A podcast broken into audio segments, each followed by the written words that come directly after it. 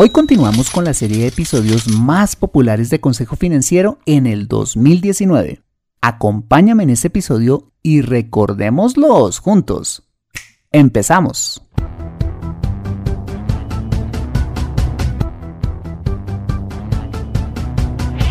Bienvenido a Consejo Financiero, el podcast de finanzas personales donde aprenderás a manejar inteligentemente tu dinero, salir de deudas tomar buenas decisiones financieras y alcanzar una prosperidad sólida y duradera.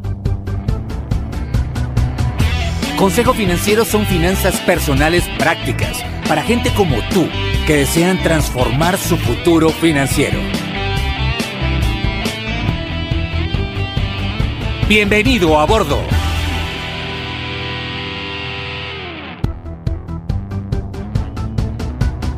Hola, ¿qué tal? Soy Fernando Fernández y quiero darte la bienvenida a un nuevo e interesante episodio de Consejo Financiero, tu podcast, tu programa de finanzas personales en el que aprenderás a manejar inteligentemente tu dinero, a salir de deudas, a tomar buenas decisiones financieras y los principios para alcanzar una prosperidad sólida y duradera.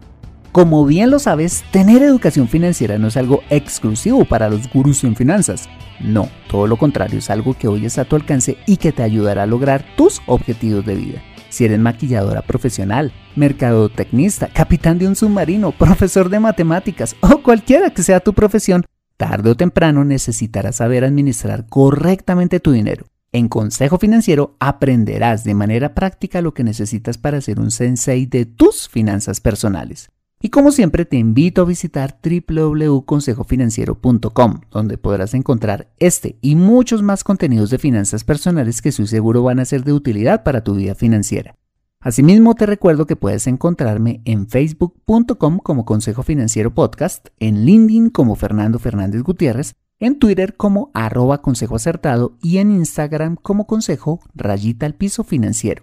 Y antes de empezar, quisiera pedirte un pequeño pero valiosísimo favor si escuchas este episodio desde un iPhone o un iPad, y es dejarme tu valiosa opinión acerca del programa. Esto lo puedes hacer al entrar a Consejo Financiero a través de la aplicación podcast de tu dispositivo y bajar hasta calificaciones y reseñas y dejarme tu opinión dando clic en escribir reseña. Esto me ayudará un montón para posicionar aún más el programa y de esta manera puedes llegar a muchas más personas.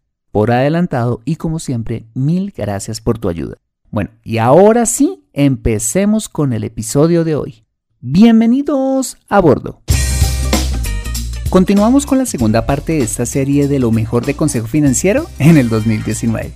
Recuerda que puedes acceder a todos los episodios, desde el primero hasta el último, abriendo la aplicación Podcast si tienes un dispositivo iPhone o iPad y suscribiéndote a Consejo Financiero o descargando en tu dispositivo Android aplicaciones como Google Podcast, SoundCloud, TuneIn, Spreaker o cualquier otra aplicación de podcasting y suscribiéndote a Consejo Financiero. En ambos casos, debes ir al buscador de la aplicación, digitar Consejo Financiero y suscribirte y tendrás acceso de esta manera a todos los episodios. Bien, otro episodio muy exitoso este año fue el episodio 91 titulado 10 objetivos que debes alcanzar para unas finanzas sólidas, donde vimos cómo plantear una meta y cuáles deberían ser las metas a las que deberíamos apuntarle en nuestra vida financiera y en qué instrumentos de ahorro e inversión hacerlo. Tener claro para dónde vamos es vital para nuestro futuro financiero. Recordemos este interesante episodio. Quien no sabe para dónde va, cualquier bus le sirve. Es una conocida frase popular que nos enseña que si no tenemos metas claras en la vida, lo más probable es que no llegaremos a ningún lado. Y suele sucedernos en la cotidianidad de la vida que madrugamos, vamos al trabajo, nos estresamos, pagamos las cuentas y volvemos al otro día nuevamente al trabajo, nos volvemos a estresar, pagamos más cuentas y así cíclicamente hasta que, de un momento a otro, vemos que los años han pasado y como que nos embarga un sentimiento de frustración cuando no hemos logrado las cosas que de jóvenes queríamos alcanzar. Y podemos llegar hasta preguntarnos, ¿tanto trabajo y esfuerzo ha valido la pena? ¿Qué he logrado construir con todo esto hasta hoy? Bueno, pero antes de comenzar, quisiera recordarte las características que debes tener en cuenta a la hora de plantearte un objetivo, cualquiera que sea este. El objetivo debe ser claro, medible y tener una fecha de cumplimiento en el futuro. Cuando decimos que el objetivo debe ser claro, significa que su descripción debe ser tan clara que con solo decirlo se explica a sí mismo, como por ejemplo decir quiero bajar de peso. Cuando decimos que debe ser medible, significa que debes aclarar numéricamente cuánto quieres alcanzar, porque solo decir que quieres bajar de peso es muy ambiguo. Entonces deberías decir, quiero bajar 6 kilos de peso. Pero aún plantearla así sería insuficiente, razón por la cual debes agregarle el último ingrediente que sería ponerle una fecha de cumplimiento en el futuro. Entonces el objetivo completo debería ser, quiero bajar 6 kilos de peso en 3 meses. Asimismo, debes plantear todas tus metas financieras. Trataré de ponerlas en el orden en que pienso deberían ser cumplidas dependiendo de las diferentes etapas que cada uno de nosotros vivimos en nuestra vida. Pero si quieres hacerlo en un orden diferente, adelante. Bueno, para comenzar, y si eres joven y tus padres no pueden financiarlo, tu primer objetivo financiero debería ser ahorrar para la universidad. Si este es tu caso, no debes buscar un crédito estudiantil con el cual quedarías amarrado durante años. No, lo que deberías hacer es empezar a trabajar para generar ingresos y empezar a ahorrar para ese objetivo. La ventaja de esta etapa de tu vida es que tienes prácticamente cero gastos y la feliz oportunidad de poder ahorrar tanto como puedas para tus estudios. Para ello, debes tener, por supuesto, muy claro qué quieres estudiar. Aprovecha para ello los tests vocacionales que se ofrecen en tu preparatoria, como también otros tests o asesorías con expertos que te pueden orientar hacia la carrera perfecta para ti. Y una vez tengas claro qué quieres estudiar, el siguiente paso es averiguar los requisitos y los costos de todas aquellas universidades donde se ofrece la carrera que te interesa. Entonces, si resulta que quieres estudiar, digamos, arquitectura en la Universidad X, donde el semestre cuesta, digamos, 2.800 dólares y dura 10 semestres, significa que deberás construir un capital de 28.000 dólares para cubrir el 100% de tu carrera. Bueno, y quizás estés pensando, pero Fernando, 28.000 dólares es un dineral para un joven como yo. Y puede que sí, pero no te estoy diciendo que debes reunirlos todos de una vez. ¿Qué podrías hacer? Puedes ponerte, por ejemplo, la meta de trabajar dos años juicioso y ahorrar la mitad, es decir, 14 mil dólares, que vendrían siendo unos 583 dólares mensuales. A los dos años, puedes empezar la carrera y seguir ahorrando para la otra mitad, mientras estudias y trabajas. ¿Difícil? Mm, quizás un poco. ¿Sacrificios? Muchos. ¿Imposible? Para nada.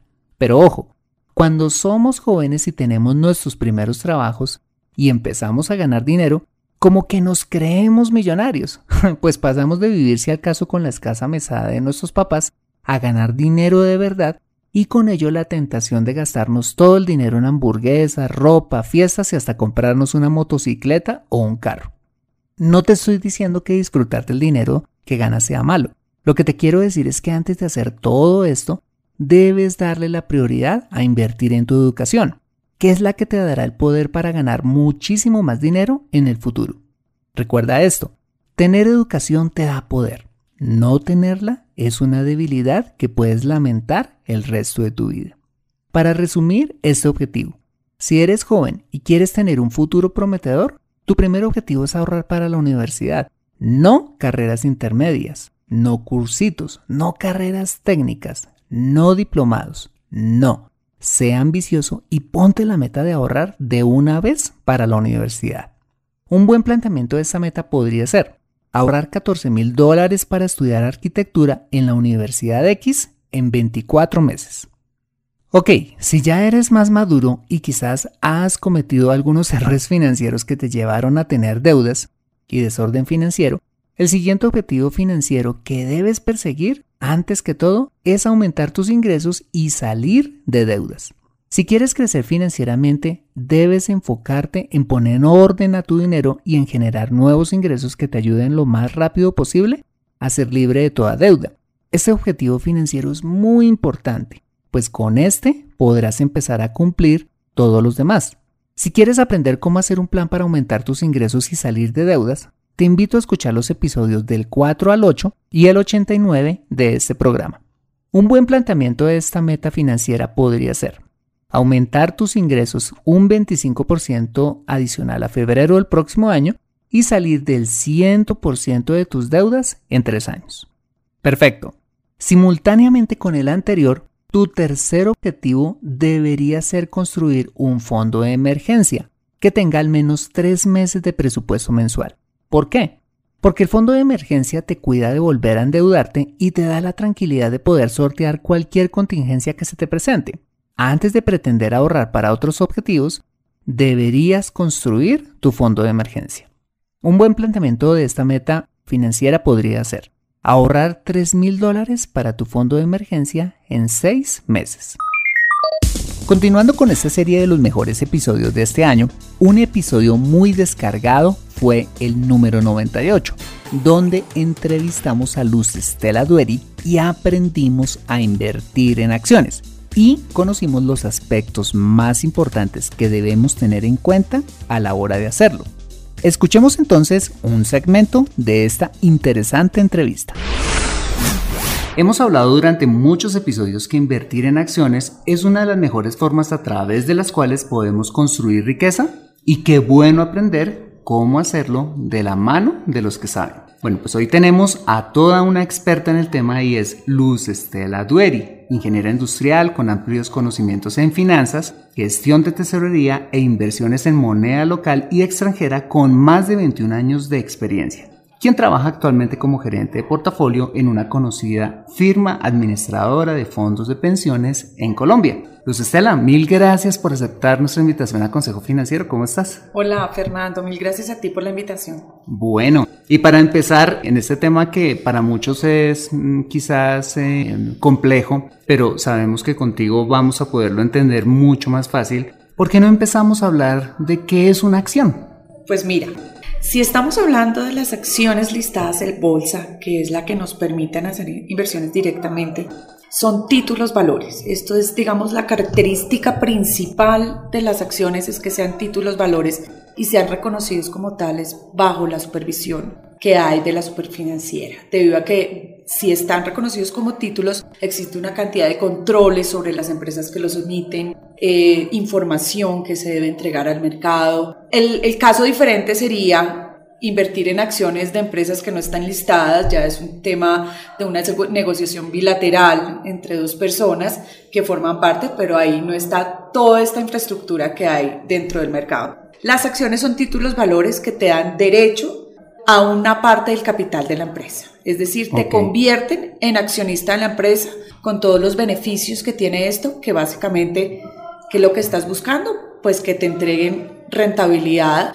de las utilidades de la empresa, del negocio que hace la empresa básicamente. Entonces, eso básicamente es una acción. Ah, ok. O sea que de alguna manera cuando yo invierto en acciones me hago socio de una partecita de la empresa. Definitivamente eres socio. si compras una acción de Ecopetrol, te vuelves socio de Ecopetrol. Tienes el riesgo de todos los riesgos que toma el negocio, tienes el beneficio de todos los beneficios que toma el negocio a nivel de la empresa o a nivel macro que afecta la empresa. Ok, y en las acciones en las cuales nosotros podemos invertir son aquellas que, digamos, los organismos de control y en la bolsa de valores de cada país, dichos títulos valores están eh, inscritos en, en esa bolsa de valores. El hecho que estén inscritos en la bolsa de valores genera una cantidad de garantías, ya que el gobierno los gobiernos y en especial el gobierno de Colombia, donde conocemos ampliamente la, la, legislación, hace que las empresas que deciden en emitir en el mercado público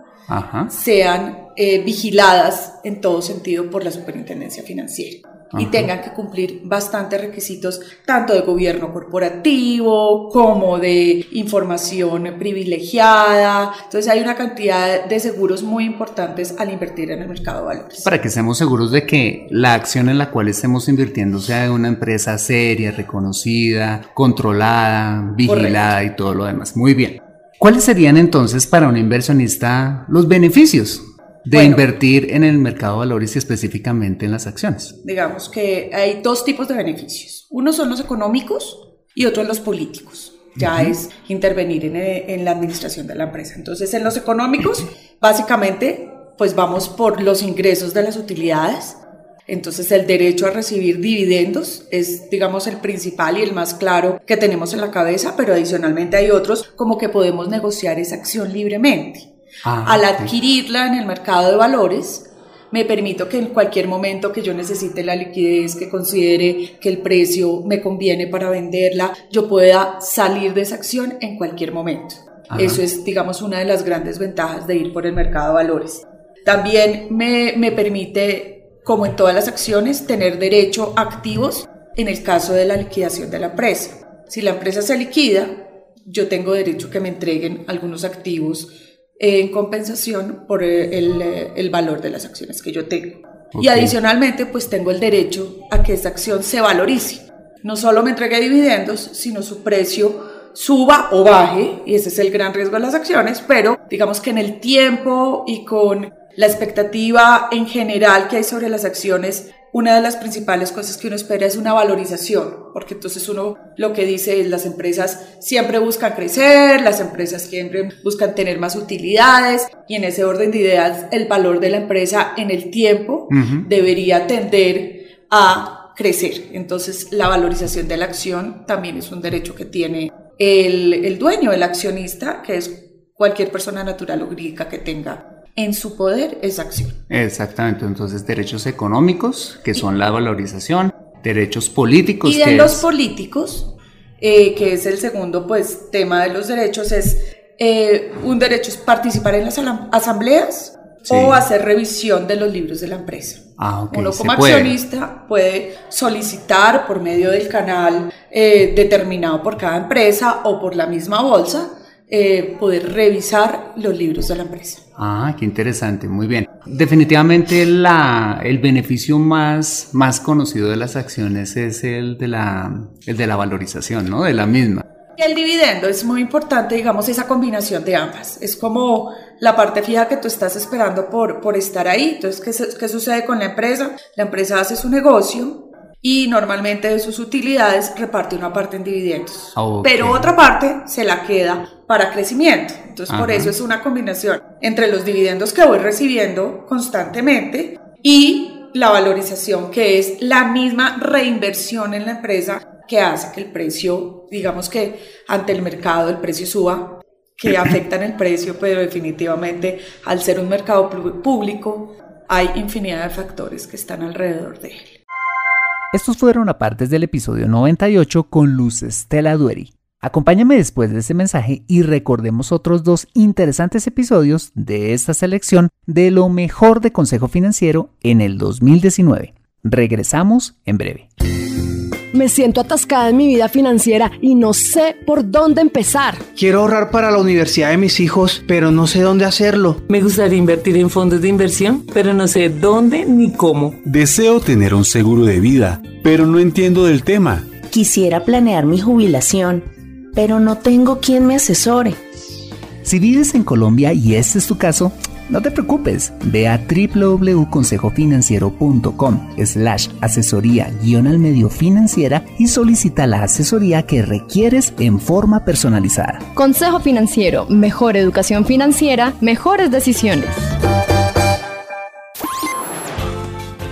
Continuando con esta serie de lo mejor de Consejo Financiero, en el 2019 llegamos a un episodio que me sorprendió como uno de los más populares de este año y es el episodio 92 titulado ¿Por qué es bueno pagar impuestos?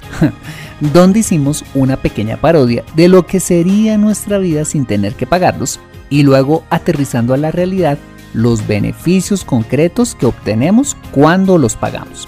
Recordemos entonces este interesante episodio.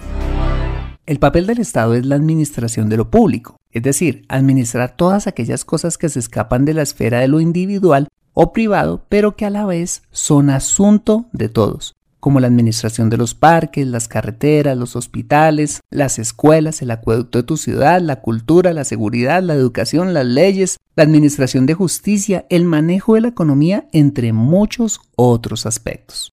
Y para operar, es decir, para que el Estado pueda funcionar y administrar todas estas cosas, necesita recaudar dinero a través de los impuestos. Regresando a nuestra historia de terror, cuando pagas tus impuestos, estás pagando para que se pavimente las calles de tu barrio, Estás subsidiando el precio del transporte en tu ciudad. Estás financiando la policía y los organismos que velan por tu seguridad. Estás pagando para que recojan tus basuras y se mantengan limpios los parques y todo tipo de espacios públicos. Estás pagando a los empleados que trabajan en los museos y colegios públicos de tu ciudad. Ayudas a subsidiar programas que buscan abaratar los precios de la educación. Pagas para que lleguen a tu casa todos los servicios públicos, así como fomentar la generación de miles de puestos de trabajo directo e indirecto a través del Estado, como el mayor empleador en la mayoría de nuestros países. Bueno, y si quizás estás pensando, Fernando, yo no sé de qué país o ciudad me estás hablando, porque yo no veo por ningún lado los impuestos que pago. Las calles de mi ciudad siguen llenas de huecos. La calidad del transporte en mi localidad no es la mejor. La inseguridad está disparada. Los gobernantes de mi país no son los mejores. Los casos de corrupción en el Estado son tema cada vez más frecuentes en los noticieros. ¿Por qué entonces debería yo pagar impuestos? Te confieso que yo pensaba lo mismo, hasta que observando con mayor detenimiento me di cuenta que una parte de ellos sí llega donde se necesita. Como te lo he contado, crecí en un barrio de clase media, donde me empecé a dar cuenta que pese a la corrupción que ha vivido siempre mi país, mi familia se ha beneficiado de los impuestos o por lo menos una buena parte de ellos de los impuestos que se recaudan. Por ejemplo, mi padre, que era un hombre sencillo pero trabajador, pudo comprar un lote y construir la casa en la que crecimos, gracias a un programa de vivienda que en los años 60 y 70 el gobierno subsidió para que los colombianos pudieran tener casa propia.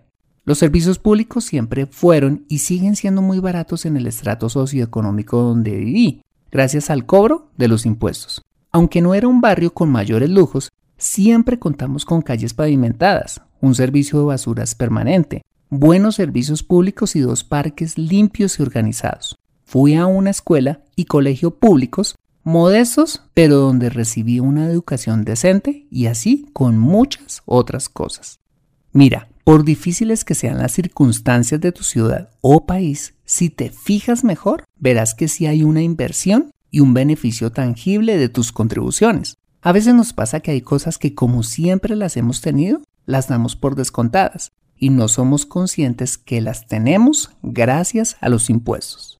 Y dirás, bueno, eso está muy bien, pero entonces debemos resignarnos a que una parte de nuestros impuestos se los lleve la corrupción?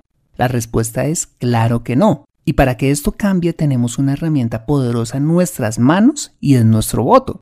Entonces, ¿queremos que todos nuestros impuestos o por lo menos una muy buena parte de ellos sean bien utilizados? Fácil, solo debemos elegir buenos gobernantes. Si tenemos malos gobernantes es porque hemos permitido que estos lleguen al poder. Un ejemplo de esto puede ser el siguiente. Mira, yo vivo en un conjunto residencial donde hay 137 apartamentos. En el conjunto hay diversas áreas comunes, como los jardines, los accesos, el salón social, el gimnasio, el barbecue, los parqueaderos de visitantes, la recepción, entre otras áreas. Como imaginarás, manejar una copropiedad así demanda de un buen administrador, pues cada uno de nosotros cada uno de los propietarios de los apartamentos pagamos una cuota de administración, comillas, impuesto, para que un administrador profesional se encargue de cuidar y administrar los bienes comunes de la copropiedad. Cada uno de nosotros está muy pendiente de la gestión de ese administrador y le exigimos resultados. Si no logra buenos resultados, no dejamos de pagar nuestra cuota de administración, pues esta no es la solución. Simplemente cambiamos de administrador. Así de sencillo.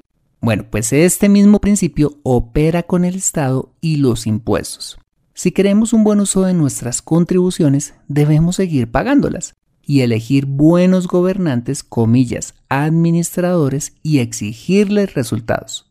Si no lo hacen, podemos cambiarlos a través de nuestro voto. El problema es que no tenemos cultura política, es decir, el tema de la política es un tema que a nosotros en general no nos interesa y mucho menos es algo a lo que le dediquemos tiempo. Mira, si queremos que nuestros impuestos sean bien invertidos, dedícale tiempo a formarte en esta materia y aprende a votar a conciencia. Y para finalizar esta serie con lo mejor de Consejo Financiero este año, cerramos con el episodio 105 donde entrevistamos al doctor Álvaro Montero, quien nos enseñó sobre los posibles cambios que se avecinan con la próxima reforma pensional en Colombia y qué debemos hacer cada uno de nosotros en esta materia. Este definitivamente es un tema que preocupa a millones de personas por estos días. Escuchemos entonces a partes de esta interesante entrevista. Doctor Montero, gracias por aceptar nuestra invitación a Consejo Financiero. ¿Cómo está? ¿Qué tal Fernando? Muy bien, muchas gracias por la invitación a, a hablar un poco de este tema que me apasiona mucho y en el cual llevo muchos años. Ok, súper, por eso es que lo invitamos. Bueno, y para empezar, pues y poner en contexto a quienes nos escuchan, ¿por qué no hacemos un breve repaso en torno a la estructura del sistema general en pensiones en Colombia? Acá, ¿cómo es la cosa? Bueno, sin, sin extendernos mucho, porque creo que muchas personas pues conocen cómo funciona el sistema, simplemente recordar que hasta el año 94, realmente, después de la expedición de la ley 100, teníamos un sistema que era solamente el seguro social y un montonón de sistemas públicos. Entonces, algunos recordarán a Cajanal, muy, muy conocido, eh, algunas otras entidades públicas, y lo que muchos no saben es que existían más de 1050 cajas públicas y privadas que administraban las pensiones. Eso es un dato curioso y que nos pone un poco en contexto de por qué se creó la ley 100. Entonces había tantos regímenes como cajas había, más todo el tema de las convenciones colectivas, pactos y demás. Entonces era un mundo bastante complejo, por decirlo de alguna manera, el tema de pensiones. Entonces con la ley 100 lo que se busca es unificar, como el mismo nombre lo dice de la ley, todo un sistema de seguridad social que incluye el tema del sistema general de pensiones. A raíz de eso se crea inicialmente una figura que es una competencia entre dos tipos de regímenes para el sistema general de pensiones contributivos, es decir, donde las personas cotizan eh, y aportan para su pensión, de un lado de lo que es el conocido régimen de prima media, que todos nos acordamos del IS, hoy Colpensiones, sí. y algunas cajitas que subsistieron, después más adelante las vamos a, a mencionar, y el eh, régimen de ahorro individual con solidaridad, que es un régimen que lo que busca es que la gente se pensione con base en lo que contribuye. Ok. Entre esos dos regímenes pues hay muchas diferencias, pero la más relevante tal vez es en materia de pensión de vejez. Sí. Y es las personas en el régimen de prima media, si cumplen una edad y un número de semanas, tienen derecho a una pensión que está determinada como un porcentaje de su eh, base de cotización promediada en los últimos 10 años. 10 años cotizados. Sí, de los últimos 10 años cotizados le sacan un promedio y sobre ese promedio se le aplica un porcentaje. Ajá. Es, es importante mencionar que en el año 2003 ese porcentaje se redujo considerablemente. Es decir, especialmente para las personas de altos ingresos, pues porque le aplica una fórmula que entre mayor ingreso, menos es el porcentaje. De acuerdo. Y ese, digamos, es, es como la forma como se liquida, digamos, la pensión de vejez. Entonces, dependiendo del número de semanas, puede ir incrementando un poquito más el porcentaje. Y los requisitos son 1.300 semanas. Sí. Y tener la edad 57 años, mujeres 62 años hombres. Perfecto. En el régimen de ahorro individual, por el contrario, la pensión no está dada por la edad ni por el número de semanas, sino que está dada por el capital que la persona ha logrado acumular a lo largo de su vida. De acuerdo. Entonces, de acuerdo con ese capital es que se liquida esa pensión. También en el régimen de ahorro individual hay una garantía de pensión y es el que solo tenga 1150 semanas o un poquito más o más semanas de 1150 y llega a las mismas edades, 57 años mujeres, 62 años hombres, va a tener derecho a que el Estado le garantice y a través del mismo sistema de pensiones una pensión mínima de, de un salario mínimo. Ok, perfecto. Ese, digamos, es en términos generales lo que es el sistema general de pensiones en el, en el tema de pensión de vejez que tanto nos, nos llama la atención y nos interesa en este momento, que es donde realmente se enfoca la discusión. Tal vez hay una anotación que yo siempre hago y es, las, las personas piensan que los sistemas son distintos para las pensiones de invalidez sobrevivientes. Y en términos prácticos, por lo menos en el día del reconocimiento de la pensión, la pensión debe ser la misma. Y eso es supremamente importante. Yo siempre cuento una historia muy de mi casa y es que mi esposa siempre me dice, oiga, usted porque está en un fondo de pensiones, a mí no me va a tocar la pensión que me tocaría si usted estuviera en Colpensiones, en caso de que usted fallezca o, o le pase algo. Y yo le digo, no se preocupe que la pensión va a ser exactamente la misma en uno que en otro lado. Ah, o sea, usted está en un fondo privado Yo de estoy pensiones. en un fondo privado de pensiones. Ah, ok. ¿Y podría preguntarle por qué? Yo creo que, digamos, uno debe construir su propio capital, digamos, para pensionarse. Ah. Y me parece, digamos, que es importante ir construyendo, digamos, su propio capital y buscar maneras de ahorrar y de obtener los beneficios que trae la ley para poder ir complementando ese capital y al final, digamos, tener su, su propia pensión.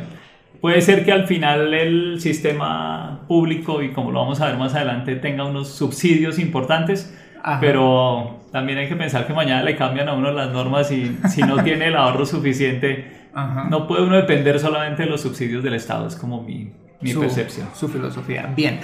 No sé si quiera que complementemos un poco también, porque ahí me imagino que las personas han escuchado mucho hablar de los BEPS, del programa de Colombia Mayor, que eso también hace parte de lo que es hoy en día el sistema general de pensiones. O sea, no, las personas no solo se pensionan en los fondos y en el seguro y Colpensiones, sino también hay personas que pueden acceder a otros beneficios que fueron creados, los BEPS en el 2005 y eh, los subsidios a Colombia Mayor en el año, noven- en el año 2003. Ok.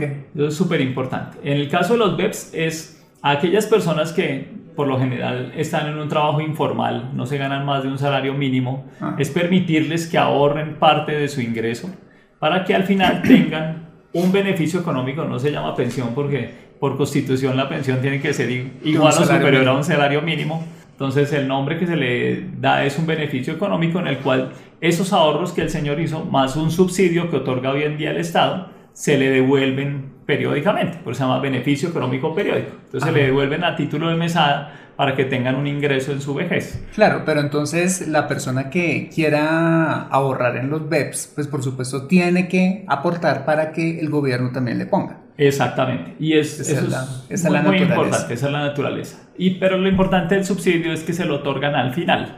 Entonces, Ajá. cuando usted ya va a acceder al BEPS, le dicen cuánta plata tienen y le aportan hasta un 20% de ese subsidio, que es del valor ahorrado, que es un subsidio importante. Bueno, claro, es bueno, es atractivo, ¿no? Es atractivo. Y es parte, digamos, de lo que está sonando en la reforma pensional también, de cómo volver a hacerlo un poco más atractivo y que las personas, pues esos ahorros que a veces tienen de, de devoluciones de saldos o indemnizaciones que no alcanzaron a una pensión, los usen justamente para los BEPS y se ganen ese subsidio del Estado para que al final tengan un ingreso periódico que les ayude pues en, en el momento en que uno lo necesita, que es cuando realmente ya Ajá. deja de trabajar. Sí, correcto. Y el otro programa, que es un programa bien interesante, que pues para los que somos ya de una edad mayorcita, eh, Sí. nos acordamos de un ministro que es gratamente recordado como ministro de Trabajo, que era Juan Luis Londoño, Ajá. que ese fue un ministro que falleció en un accidente de aviación y ese creó el programa de hoy en día de Colombia Mayor, él habla del programa de los viejitos, y era a esas personas de CISBEN 1 y 2 que no tienen, digamos, como ingresos eh, de ningún origen, poderle dar a las personas mayores de 65 años un beneficio pues económico. La- Lastimosamente pues el, el- la capacidad del presupuesto que tenemos hoy en día pues ha hecho que ese beneficio se reduzca, es más o menos entre 65 mil y 70 mil pesos mensuales. Wow. Entonces eso pues obviamente ha llevado a que haya reducido. En, en algunos años alcanzamos a pagar cerca de 125 mil, 130 mil pesos mensuales por adulto mayor a esas personas que pues obviamente demostraran que no tenían ningún tipo de ingreso. Entonces Ok. eso es como la estructura que hoy en día existe de cobertura para la vejez. Ok. Y la que existe desde tiempos atrás y, que siempre ha existido, pues que en nuestro país es muy fuerte, es la cobertura familiar. Y es los hijos que ayudan a sus papás, ¿cierto? Ese es el sistema de pensiones con el que de pronto nuestros abuelos crecieron. Voy a trabajar toda la vida, ¿para qué cotizo si el día que deje de trabajar mis hijos me ayudarán? ¿Sí? Esa mentalidad creo que nos toca cambiarla. Sí. Vemos que las generaciones han cambiado mucho y Sí. uno pues ya no, uno no tiene tantos hijos, ¿no? Antes Sí. señores tenían 10 hijos, entonces pues entre todos se ayudaban, ya hoy en día es mucho más difícil. Entonces Ajá. hay que pensar un poco más en ese sistema general de pensiones y cambiar un poco esa mentalidad que teníamos. Claro, porque es que la demografía ha cambiado. y- Enormemente. Y pues lo que usted dice, o sea, hace años nuestros abuelos, bueno, no- hasta nuestros padres Sí. alcanzaron a tener muchos, muchos, muchos, muchos hijos. Hoy en día, o las parejas o no tienen, o si al caso tienen, tienen un hijo. Un hijo, dos hijos máximo. Yo, yo alguna vez he escuchado que las familias paisas eran grandes porque precisamente los papás buscaban que los hijos los sostuvieran en su edad de retiro. ¿Será que eso es cierto? Yo creo que es un más un mito, pero, pero funcionaba, digamos, en ese momento, ese sistema, digamos, pensional un poco familiar, digamos. Un poquito rudimental. rudimental. Bueno, como lo decíamos en un comienzo, pues se avecina una reforma pensional. Y mi pregunta es, ¿por qué se hace necesaria una reforma? ¿Por qué no nos quedamos como estamos? Bueno, cuando nos sentamos a inventarnos la reforma del año 93, teníamos una gran preocupación y era las mismas que hoy en día tenemos. Entonces, no había una alta cobertura, o sea, pocas personas estaban realmente cubiertas por un sistema de pensiones. De acuerdo. En esa época era más o menos el 20%, no hemos mejorado mucho tampoco. La cobertura más o menos está en niveles del 30-32%, que sigue siendo muy baja. Ahora vamos siquiera a dar como unas cifras. Y teníamos un problema también económico, teníamos una bomba pensional desde esa época, hablábamos de bomba pensional, el Estado con un déficit y un gasto pensional muy fuerte. Entonces, esa situación que teníamos hace ya 26 años, que fue cuando se discutió en su momento la, la ley 100 o la ley de pensiones, pues todavía subsiste, con unas condiciones un poco distintas, obviamente ha habido algunas eh, mejoras en cobertura, pero tenemos, digamos, como cinco factores que son los que más impactan hoy en día el sistema general de pensiones y que buscan, digamos, como atacar la, la reforma pensional. Adquiere educación financiera en Consejo Financiero. Bueno, muy bien, este ha sido el episodio número 117 de Consejo Financiero. Quiero agradecerte por haber compartido conmigo un trocito de tu vida durante todo este 2019, escuchando, comentando y compartiendo los contenidos de este programa. Y una vez más, quiero darle las gracias a todos aquellos que hacen posible este podcast. Gracias a José Luis Calderón, mi compañero de fórmula en esta aventura, a mi esposa Adriana por su apoyo emocional y sus buenas ideas, y a Dios, quien hace posible la producción de este programa. Nos tomaremos unas pequeñas vacaciones para descansar y regresar con las pilas puestas el próximo lunes 13 de enero, con nuevos contenidos, nuevas entrevistas y todo lo que necesitas para empezar con pie derecho el 2020. Bueno, yo soy Fernando Fernández, tu asesor financiero y anfitrión de este programa. En la edición de este podcast, José Luis Calderón. Muchas gracias por compartir tu tiempo conmigo tomando el sol en la playa, de safari en África, de vacaciones en la tierrita, descansando en tu casa o donde quiera que estés y recuerda. Consejo Financiero son finanzas personales prácticas para gente como tú que desean transformar su futuro financiero. Buena semana y nos vemos en el 2020. Chao, chao.